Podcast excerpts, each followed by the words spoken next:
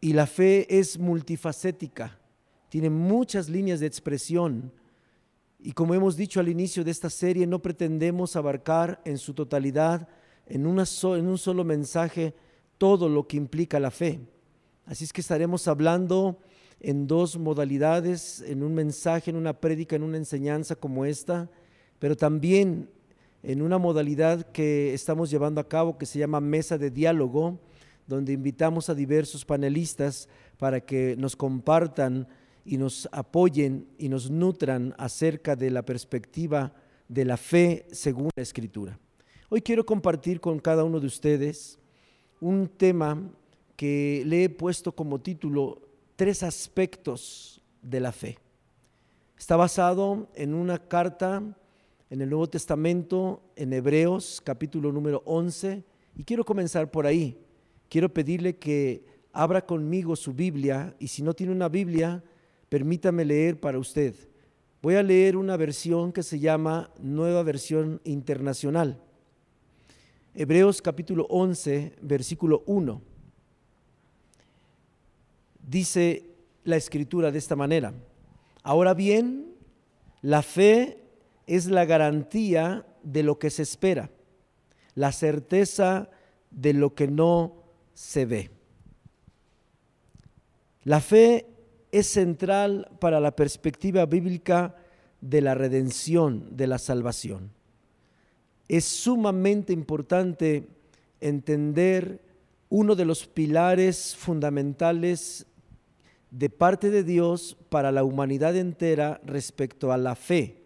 Y hoy nos vamos a concentrar, a profundizar tres aspectos relacionados con la fe para entender qué es la fe, para ejercer la fe, para vivir la fe como la Biblia enseña.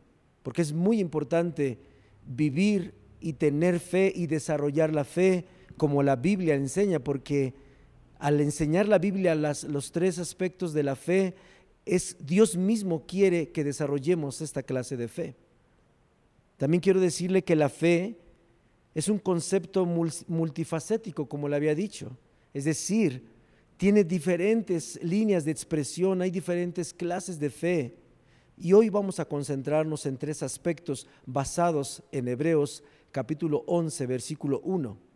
Si usted no lo pudo localizar cuando lo leímos, localícelo ahorita, porque esa va a ser nuestra base esa va a ser nuestra plataforma de donde hemos de desarrollar estos tres aspectos de la fe. Quiero también comentarle, quiero resumir esta parte de Hebreos 11.1. Hay una, es como una definición. A los que les gusta investigar definiciones y conceptos, raíces de palabras. Esta, esta eh, Hebreos 11.1, en esta versión, nueva versión internacional, es enriquecedora para entender con un lenguaje muy sencillo pero profundo qué es la fe desde la perspectiva de Dios. Cada ser humano en el planeta podemos tener una perspectiva de lo que es la fe, pero no se trata de que cada uno tengamos nuestra propia opinión o nuestro propio concepto. Lo que debemos entender que ya está definido lo que es la fe y Dios se encargó de definirlo porque Él es el autor de la fe. Él nos dio su definición de la fe y nosotros debemos de tener la responsabilidad de entender y de profundizar cuál es esa definición y aplicarla a nuestro tiempo, a nuestra vida, la cual no cambia. Los principios de Dios son universales y son eternos. Entonces, Hebreos 11.1 sencillamente abarca dos aspectos fundamentales de lo que es la fe. Número uno, la fe es la sustancia de la esperanza. Hay una relación entre la fe y la esperanza. Número dos, la fe es la prueba de lo que no se ve. El aspecto de tener una prueba y el aspecto de uno de los eh, sentidos humanos que Dios nos dio para poder aprender que es la vista. Estas dos líneas son muy importantes. Quiero decirle que vamos a enfocarnos en esta naturaleza de la fe basado en Hebreos 11.1. ¿Cómo está relacionado la fe para traernos la salvación? Y esto es importante, muy importante, porque la salvación es un concepto en la Biblia que tiene por lo menos tres aspectos importantes que debemos de mencionar. Esta palabra salvación en la Biblia es una palabra hebrea que se, en español es soso. La primera con S y después con Z, so, so. Es una palabra que tiene por lo menos tres implicaciones importantes antes de entrar a meditar profundamente en Hebreos 11.1 respecto a lo que es la fe.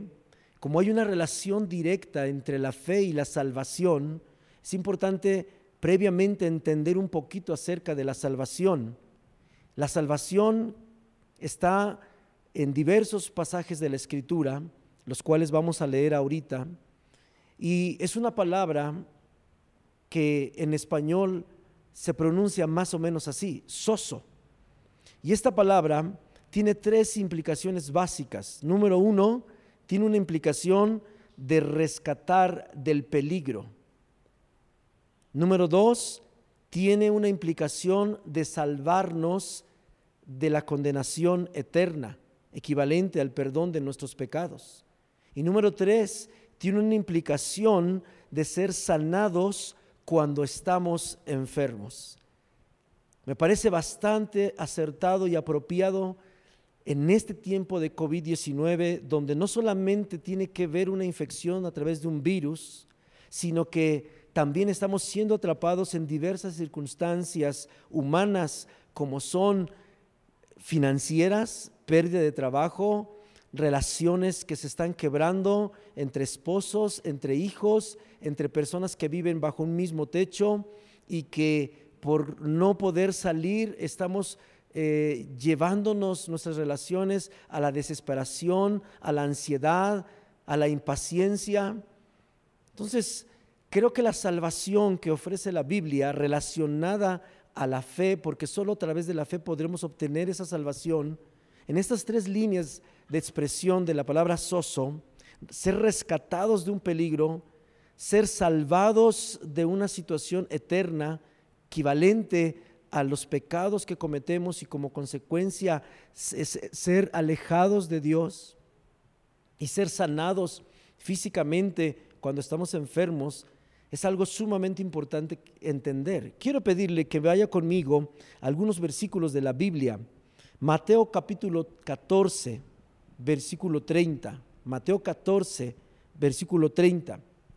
En esta primera línea de expresión de lo que implica la salvación, para entender de fondo eh, Hebreos 11.1, que nos habla de la definición de la fe, Mateo capítulo 14, versículo 30 dice de la siguiente manera, pero al ver el fuerte viento, tuvo miedo y comenzaron a hundirse y dio voces diciendo, Señor, sálvame. Esta es la historia cuando Jesús rescata a Pedro del agua. Esto es sumamente importante. ¿Por qué? Porque aquí se utiliza la palabra soso para enseñarnos una de las primeras líneas de implicación. Pedro le pidió a Jesús que lo salvara y está en, una, en un escenario natural, ante un peligro natural. El agua era real, el viento era real, la barca era real, el miedo que estaba ocasionándole ese episodio a Pedro en ese momento era real. Lo mismo que estamos viviendo usted y yo en estos momentos. El miedo es real, la aflicción es real, la soledad es real, todo es real en nuestra vida y necesitamos ser salvados. Y esta parte de cuando Pedro le pide a Jesús, sálvame, tiene que ver con la fe de creer que Jesús tiene poder para rescatarnos de este aspecto de la vida, rescatarnos de peligros, cualquier peligro que exista a nuestro alrededor. Quiero también que, lea conmigo otro pasaje, Lucas 9:56. En Lucas 9:56 la Biblia nos revela algo muy importante, muy poderoso. Lucas 9:56 dice, porque el Hijo del Hombre no ha venido para perder las almas de los hombres, sino para salvarlas. Qué poderosa expresión. Jesús mismo exclama, dice este pasaje, dice estas palabras para dar a conocer a la humanidad su verdadero propósito al venir a la tierra como el Hijo de Dios, como el Cordero inmolado que quita los pecados del mundo. Si hay necesidad de entender que este tiempo es necesario que Dios a través de la fe en Jesús, el cual fue enviado para salvar nuestras almas y no perderlas. Una ocasión Jesús dijo, ¿de qué sirve que tú puedas ganar tu vida en, esta, en este tiempo si pierdes al final tu alma? Hoy más que nunca es importante entender que es más importante salvar nuestra alma que salvar nuestro cuerpo. Una ocasión también Jesús le dijo a sus apóstoles y a la gente que le escuchaba en aquel tiempo que era mejor que si una mano era ocasión para cometer pecado y no entrar a la eternidad con él, era mejor cortarse la mano, entrar manco al cielo que perderse por completo. Soso es una palabra que tiene que ver con la salvación que Dios nos ofrece para ser rescatados de la eternidad sin Cristo, de la eternidad lejos de la presencia de Dios. Solo Jesús ofrece esto. Y se requiere la fe que habla Hebreos 11.1 para poder permitir que Dios a través de Jesús salve nuestra alma porque hasta el día de hoy no hay póliza de seguro para salvar el alma, no hay póliza de seguro para irnos al cielo. La única póliza de seguro se llama tener fe en Jesús. Por último, la tercera expresión, Marcos 6:56. Marcos 6:56 dice lo siguiente, lo voy a leer para usted. Marcos 6:56. Y donde quiera que entraba, en aldeas, ciudades o campos, ponían en las calles a los que estaban enfermos y le rogaban que les dejase tocar siquiera el borde de su manto. Y todos los que, lo, que le, y todos los que le tocaban quedaban sanos. Esta palabra sanos en este pasaje de Lucas de Marcos, perdón, 6:56, es la palabra soso. Yo puedo imaginar este escenario muy similar al que estamos viviendo. No sé cuántas miles de personas en las calles, literalmente, cuando Jesús caminaba por las calles. Hay tres aspectos que dice aquí, aldeas, ciudades, campos. Y las personas puestas en la calle enfermas, de todo tipo de enfermedades, contagiosas y no contagiosas, ahí estaban en la calle. Y la Biblia dice que Jesús, por la fe en Jesús, estas personas eran sanadas. En este pasaje enfatiza el hecho de que ellos decían, tan solo déjenme tocar el borde de su manto. Esta expresión habla de la fe que, que la humanidad debemos desarrollar para poder recibir sanidad. Esa expresión de tocar el borde del manto de Jesús era porque una mujer anteriormente a esto ya había experimentado la expresión de la fe en Jesús para ser sanada de esa manera de tal manera que la acción física de tocar el manto de Jesús solo representaba la intención interna de la humanidad de tener fe en que Jesús podía sanar cualquier enfermedad.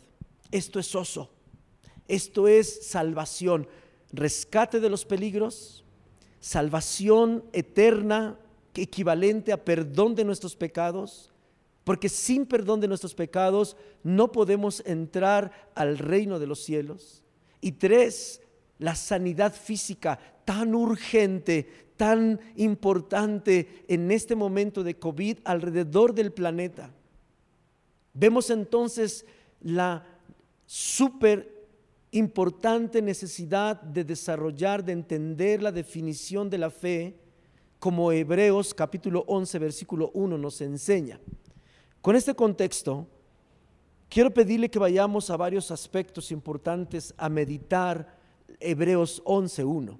Dijimos que Hebreos 11.1 nos habla de dos aspectos. Número uno, que la fe es la sustancia de la esperanza. Hay una conexión entre la fe y la esperanza, pero son, van juntos, pero cada, cada una tiene su línea de expresión muy clara, muy específica. Todos tenemos la esperanza de que esto se puede terminar en cualquier momento. La humanidad necesitamos tener esperanza de que se acabará, de que no se complicará, de que no habrá más muertos de los necesarios. La humanidad necesita tener esperanza. ¿Y sabe cuál es la esperanza? La esperanza nace en la fe, porque la fe es la sustancia de la esperanza. Es una expresión importante para meditar, porque para poder hablar de esperanza necesitamos irnos un paso atrás y entender qué es la fe, porque lo que sostiene la esperanza es la, la solidez de la fe, porque la fe es la sustancia de la esperanza. Quiero leer algunos aspectos importantes para usted. Hay una distinción entre la fe y la esperanza. La esperanza a la que se refiere Hebreos 11.1 es diferente al concepto que en, aquí en Occidente sobre todo y en estos tiempos la humanidad tenemos acerca de la esperanza. Y quiero leer algunos aspectos para llevarlo a, la definición o la diferencia entre la esperanza fundada en sentimientos personales y la esperanza fundada en razonamientos lógicos, intelectuales y científicos. Y la esperanza fundada, como lo enseña Hebreos 11.1, y aquí hay un abismo muy grande entre el resultado que se espera, porque cuando se habla de esperanza, se habla de esperar un resultado, de esperar que suceda algo basado en lo que creo que puede suceder. Y en esta mañana es importante meditar en algunos aspectos.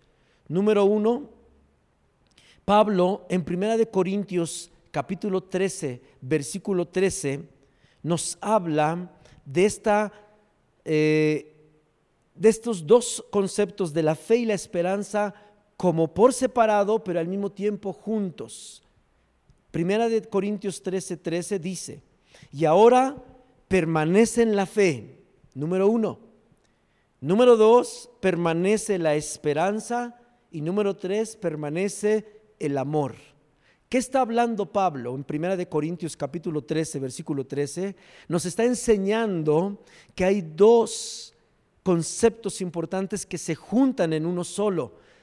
Permanece la fe, permanece la esperanza y permanece el amor. Y el amor es el mayor de los, de los tres. Entonces es importante entender que la esperanza tiene una sustancia, tiene una raíz, tiene unos fundamentos, tiene unos pilares que están basados en la fe. Cuando hablamos de dar esperanza, de tener esperanza, pero no tenemos el pilar de la fe, nuestra esperanza puede ser falsa. Nuestra esperanza puede estar fundada en algo incorrecto. Podemos no, no recibir el resultado de nuestra esperanza. Pero si tenemos la sustancia de la verdadera esperanza, que es la fe, entonces esa esperanza se puede convertir en un resultado realmente que todos queremos en este momento.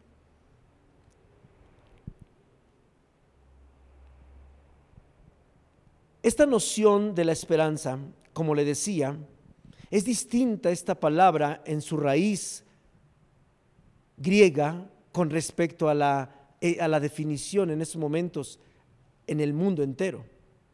Cuando nosotros usamos la palabra esperanza, generalmente nos referimos a un estado emocional de deseo en nuestro corazón respecto a lo que nos gustaría que ocurriera en el futuro, pero no estamos seguros de que llegue a suceder. Aquí está el secreto. Todos tenemos esperanza. Yo espero que Dios mediante no pase esto.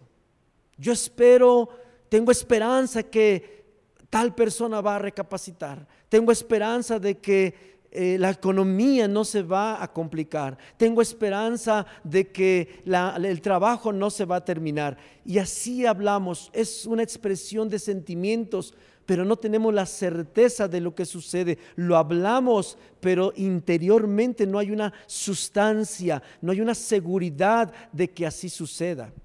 A diferencia de Hebreos 11.1 que nos habla de esta sustancia de la esperanza, de esta certeza, de esta firmeza, de esta seguridad, porque basar la esperanza en sentimientos emocionales o en estadísticas científicas no va a traer el resultado que creemos que, va, que, estamos esperando. Solo cuando ponemos nuestra fe en lo que en el único que puede sostener la promesa de que las cosas van a estar bien. Quiero seguir avanzando. Puede que esperemos que nuestros equipos favoritos ganen partidos de fútbol o de básquetbol. No, yo tengo esperanza que gane mi equipo favorito, decimos, ¿no? No voy a mencionar nombres de equipos porque si no, este, vamos a dividir la audiencia. Al que usted le vaya, está bien, no hay problema. Pero decimos, no, yo tengo esperanza de que ahora sí van a ganar contrataron un buen jugador y ahora sí, ahora sí, ahora sí va a ganar, ¿verdad? Pero puede que esa esperanza nunca se haga realidad. ¿Por qué? Porque esa esperanza no está basada, no tiene la sustancia, no tiene el ADN, no tiene la columna vertebral para que el resultado que espero que suceda llegue a suceder. Esta puede ser una esperanza vana, fútil, porque es cualquier cosa menos una certeza. Esa es la realidad.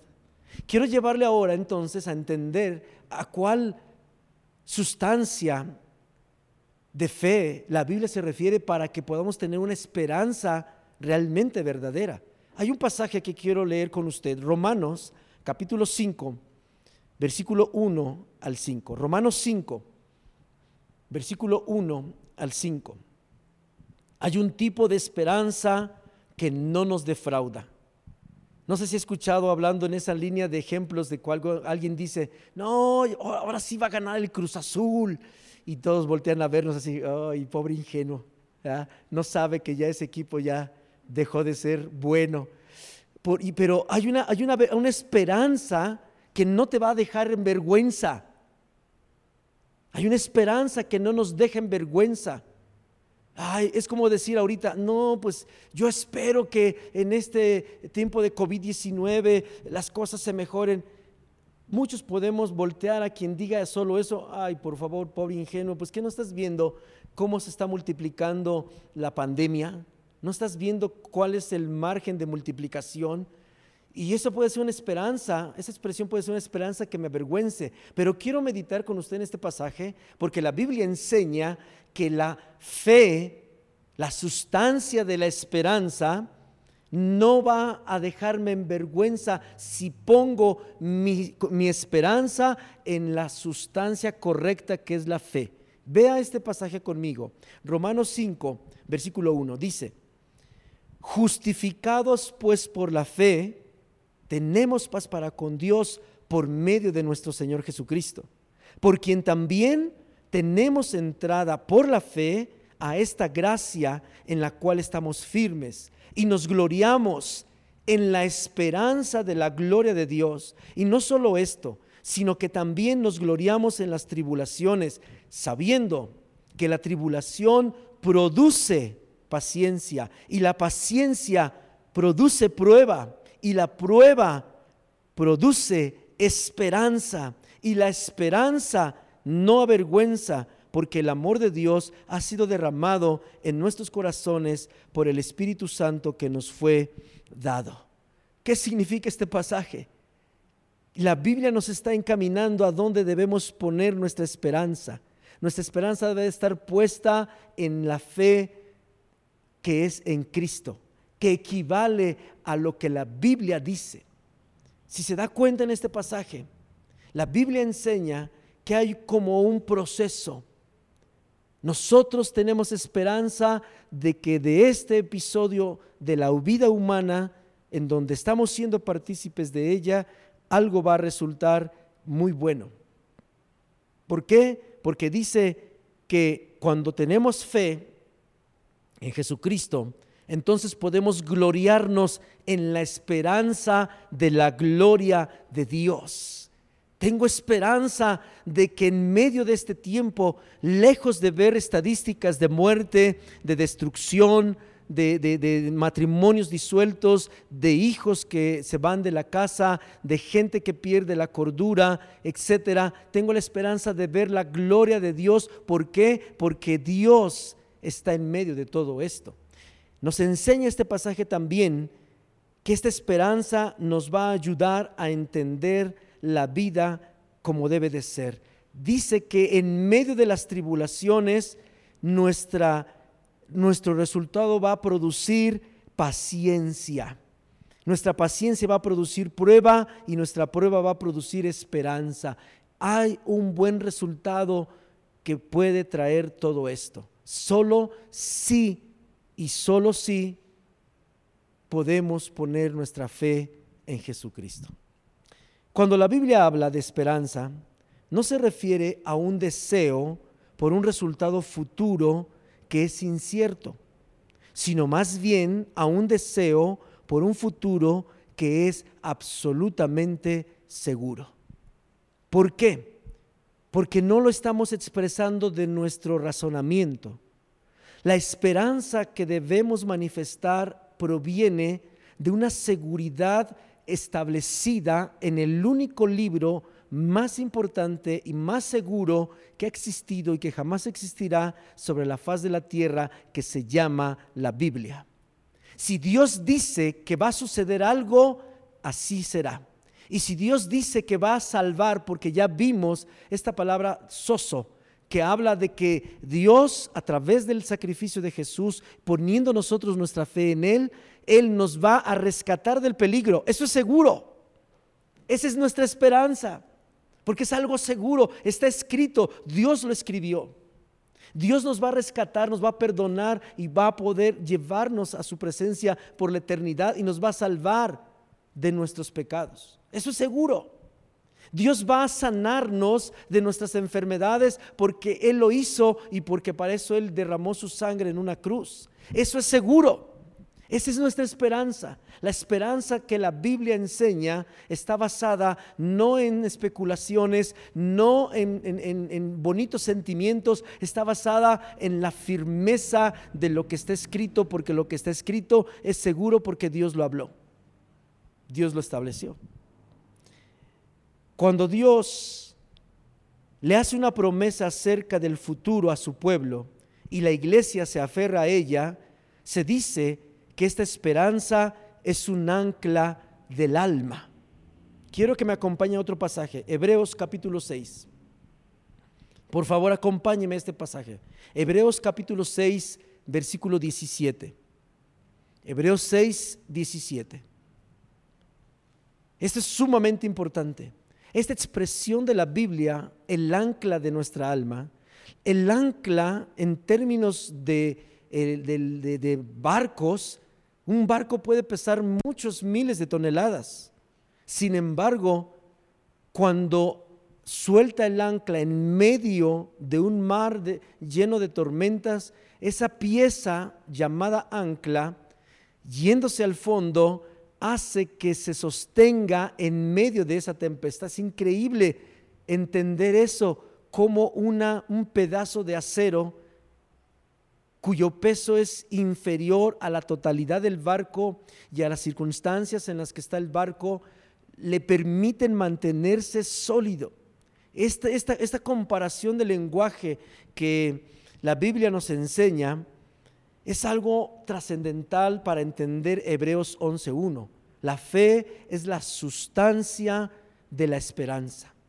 Vea conmigo Hebreos 11.17. Por lo cual, queriendo Dios mostrar más abundantemente a los herederos de la promesa la inmutabilidad de su consejo, interpuso juramento para que por dos cosas inmutables, en las cuales es imposible que Dios mienta, tengamos un fortísimo consuelo los que hemos acudido para asirnos de la esperanza puesta delante de nosotros. Versículo 19. La cual tenemos como segura y firme ancla del alma y que penetra hasta dentro del velo, donde Jesús entró por nosotros como precursor, hecho sumo sacerdote para siempre, según el orden de Melquisedec. Un ancla es lo que protege a un barco de quedar a la deriva sin rumbo en el mar. Las promesas de Dios para mañana son hoy el ancla de cada persona que se atreve a tener fe en Jesucristo. No sé cómo se encuentra usted en estos momentos. Tal vez muchos podemos ser ese gran barco que parecía ser estable, que parecía tenerlo todo, parecía suficientemente robusto como para que atravesar el mar tipo de la vida, cualquier circunstancia que se levantara, sabíamos y creíamos que podíamos enfrentarla. Pero tal vez en este tiempo de COVID, ese barco se ve amenazado con todo lo que se está moviendo alrededor. Es el tiempo de bajar el ancla, es el tiempo de soltar el ancla que está dentro del barco. Y eso se llama la fe, eso se llama desarrollar la fe. El ancla que está dentro de cada persona no es nuestra confianza ni en medicamentos, ni en dinero, ni en nada, no hay especulaciones. El ancla que necesita bajar de cada barco que es cada persona se llama la fe en Jesucristo. Yo lo invito a que usted busque dónde está el ancla de su barco. ¿Y sabe dónde está el ancla? En desarrollar esta fe, poner su mirada en Jesucristo, creer que Jesucristo es el Hijo de Dios. Creer que Jesucristo fue enviado por Dios como el Hijo para salvarnos, para rescatarlo de algún peligro, si usted se encuentra en algún peligro, cualquiera que éste sea, para perdonar nuestros pecados, porque si no nos rescatara Dios y si no nos sanara Dios, seguro vamos a morir. Y necesitamos estar seguros si dentro de esa voluntad de Dios Él nos llamara a cuentas, porque la Biblia enseña muy claro, está establecido que el hombre muera una sola vez y después de esto el juicio. Si Dios en su voluntad permitiera que en esta temporada tuviéramos que dejar este planeta, entonces necesitamos ser salvados en términos de soso, en términos de que Jesús vino a salvar el alma de las personas. Y se vuelve sumamente importante que independientemente de que busquemos la solución de los problemas financieros que tenemos, independientemente de que busquemos la solución de la salud de nuestros cuerpos, si están o no contagiados por COVID o otra enfermedad, independientemente de ello, necesitamos entender que la mayor, mayor necesidad de nuestras vidas es la salvación de nuestras almas. Yo lo invito a que tome un momento de reflexión a solas, donde usted pueda, donde usted tenga. Si usted tiene un lugar a solas en su casa, medite en él, profundice en él, baje el ancla. El ancla es la fe. Hoy Dios nos está llamando a que entendamos que la fe es la sustancia de la esperanza. Base su esperanza en lo que es seguro, en lo que la palabra de Dios dice, en lo que la palabra de Dios enseña. Cuando hablamos de creer en Jesús, no solamente estamos hablando de algo invisible, estamos hablando de que creer en Jesús implica leer lo que la Biblia enseña y creer, poner absolutamente toda nuestra voluntad para lo que está escrito en la Biblia. En un sentido real, La esperanza es la fe que mira hacia el futuro. ¿Cómo está viendo usted el futuro? Porque la fe es la esperanza que mira hacia el futuro. ¿Cómo está usted viendo su futuro? ¿Basado en qué? ¿Está viendo un futuro negro? ¿Está viendo un futuro oscuro? ¿Está viendo un futuro catastrófico? ¿Está viendo un futuro irremediable? Es necesario que su fe le permita ver el futuro que sigue, el cual es un futuro glorioso, aún en medio de circunstancias adversas. Y esto solamente lo va a poder conseguir cuando ponga su fe en Jesucristo. La implicación es que la fe comunica la esencia de la esperanza.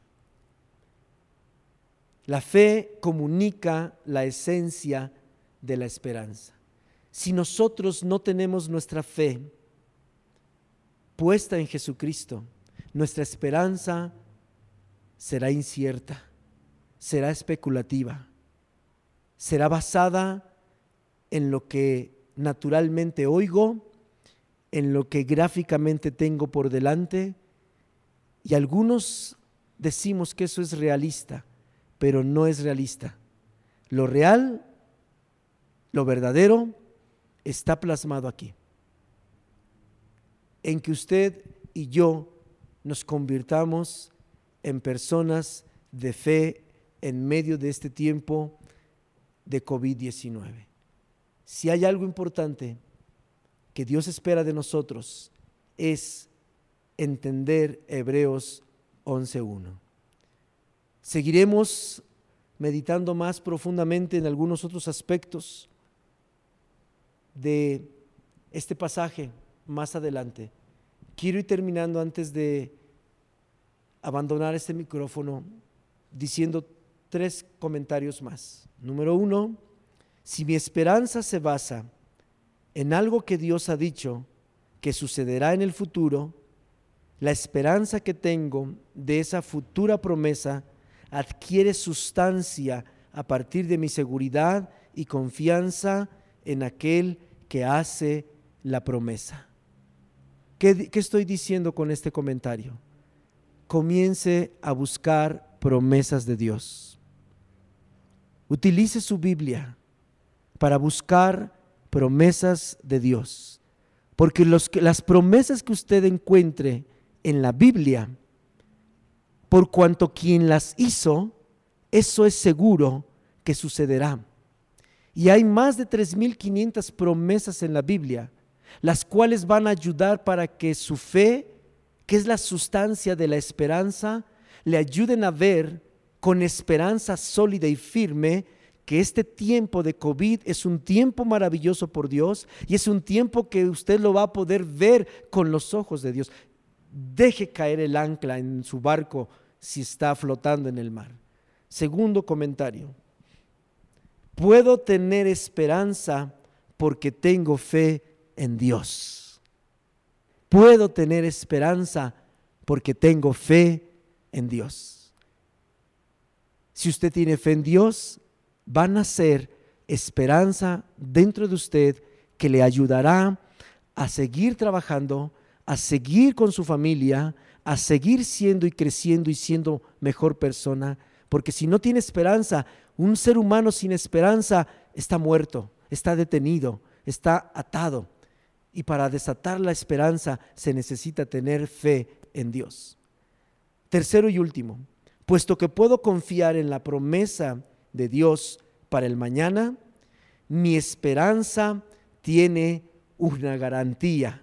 Mi esperanza no es solo una quimera, no es solo una fantasía o la proyección de mis deseos basada en unos sueños vanos. Más bien está basada en algo sustancial. Con esto quiero cerrar.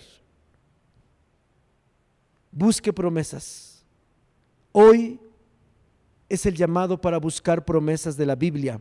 Publíquelas, transmítaselas a alguien, dele confianza a alguien basado en una promesa de la Biblia. Creo que ha llegado el tiempo de decirle a las personas, no te preocupes, todo va a estar bien. Está bien, respeto esa expresión, una expresión de optimismo, una expresión de, de, alentar, de aliento, está bien, pero hay algo más que eso. Eso ya no sostiene la vida de ningún ser humano en este tiempo. Transmitamos las promesas de Dios porque esas son las que van a traer sustancia a la esperanza, porque eso es seguro. Si Dios dice, y con esto lo dejo, Jesús hizo una promesa y dijo, estaré contigo todos los días del mundo hasta el fin. Esa es una promesa. Dios te la dice a ti en esta mañana. Tú compártesela a otro. Búscala en la Biblia. Transmite ese versículo, porque eso es lo que la gente en el territorio mexicano y en cualquier parte del planeta necesitamos saber que si Él que es Dios, nos dijo que estaría con nosotros, quiero decirle de manera tal vez ilustrativa, pero real, que Jesús está con nosotros en medio de esta contingencia. Jesús no está recluido allá en el tercer cielo diciendo, no bajo porque me contagio. No, señores, Jesús está en medio de nosotros, arriesgándose, si lo quiere ver de manera ilustrativa.